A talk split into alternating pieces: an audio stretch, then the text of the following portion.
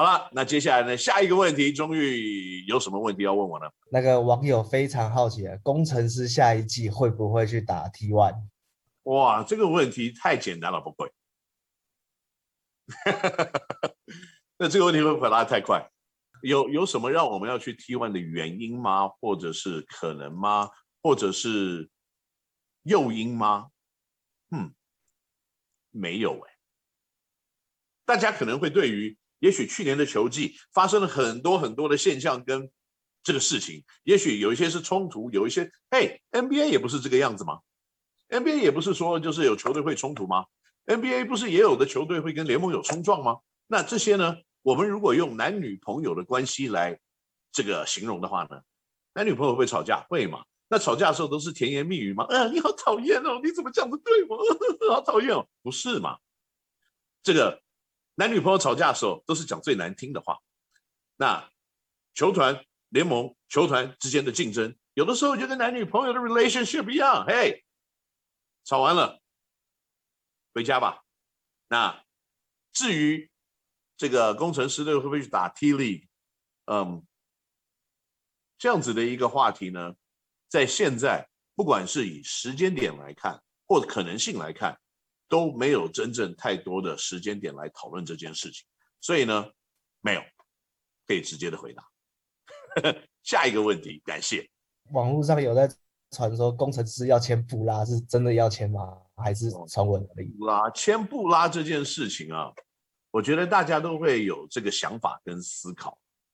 那工程师需不需要一个超级常人？我觉得当然是需要。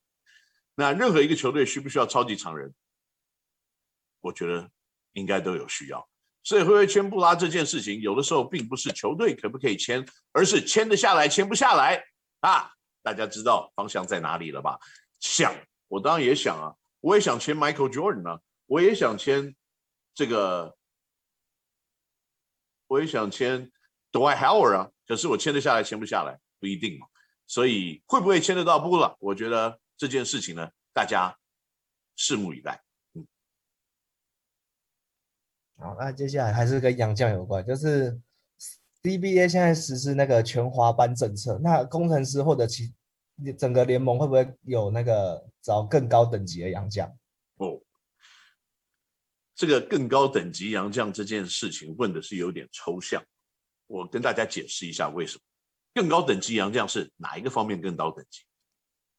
是他的个人跟球队的配合的更高等级呢，还是他的个人的能力到更高等级？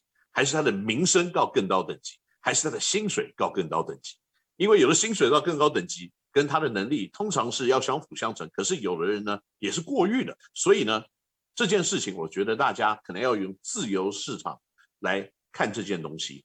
什么样子的自由市场来看这件东西呢？是因为哦，你要知道，在中国的 CBA，他们的洋将的薪资的空间少至五六万，多至。年薪两百万，那你知道我们国内呢，就是一万五千块的 cap，一万五千块的 cap，那一万五千的 cap 跟他最低五百万呃五万块钱呢，是不是有很大的差距？是的，所以你认为如果他在中国找不到工作，他就直接愿意降三万五千块来台湾吗？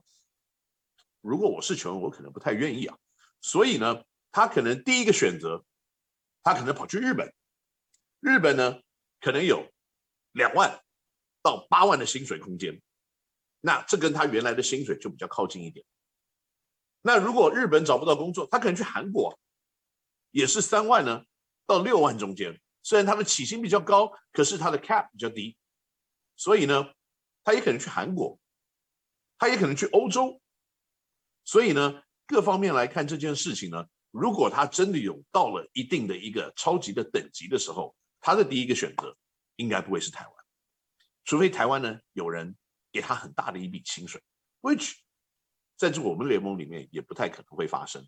所以呢，我认为一些 CBA 的球员他会可能跑去日本抢日本球员的薪水工作，那日本的球员呢被抢掉工作，跑去韩国去抢工作，那一些韩国的球员呢可能就会跑来台湾来抢原来有有的工作。所以如果你直接要从 CBA 找来台湾，那第一件事情是。他要同意比较低一点的薪水，而且不是低一点点，他可能第一个选择还是找薪水再比台湾再高一些些的。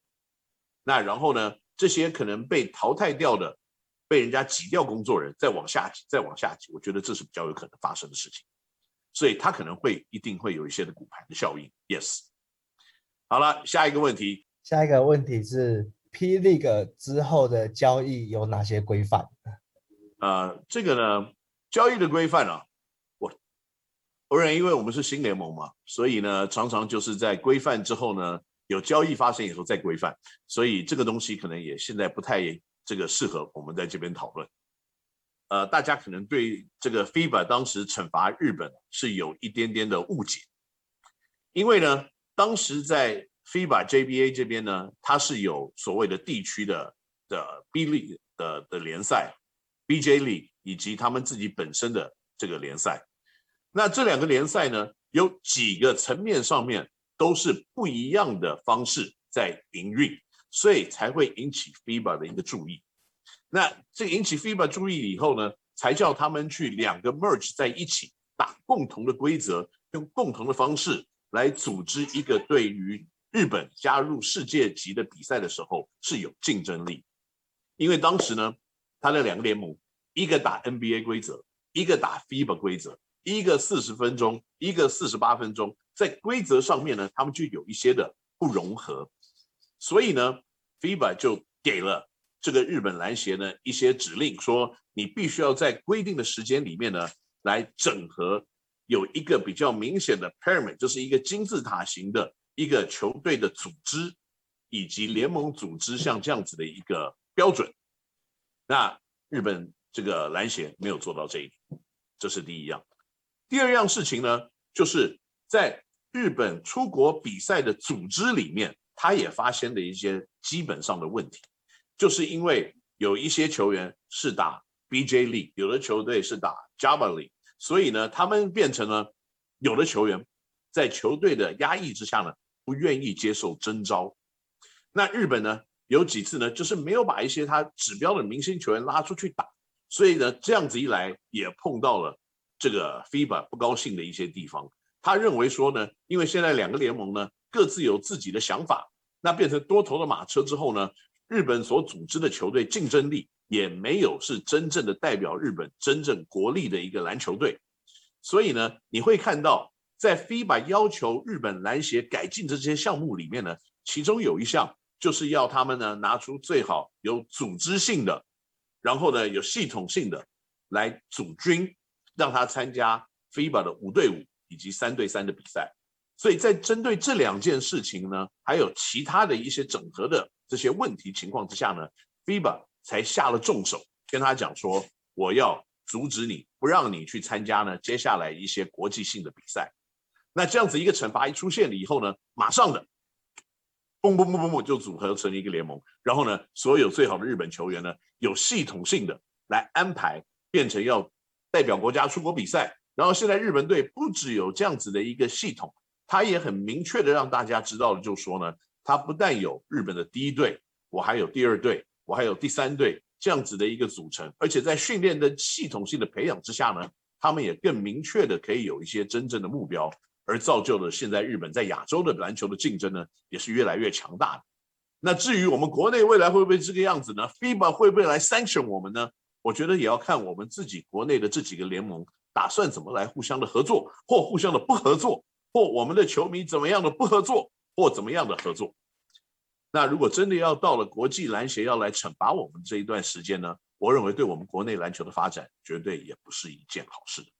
好，那谢谢各位观众朋友们呢对我们节目的支持，以及呢在我们的今天回答的问题，我希望大家都可以感到满意。如果你们有更觉得啊想知道的一些事物，以及对篮球的有自己的想法的话呢，麻烦各位到我们 Podcast 下面的留言板，以及我们 YouTube 的留言板来跟我们继续持续互动。只有互动，不要谩骂。你要讲任何的事情，只要有理由，只要有建设性，我们都会认真的听，倾听，而且真正的去思考。谢谢各位的观看，我们 Kenny 闹星球，下次再见。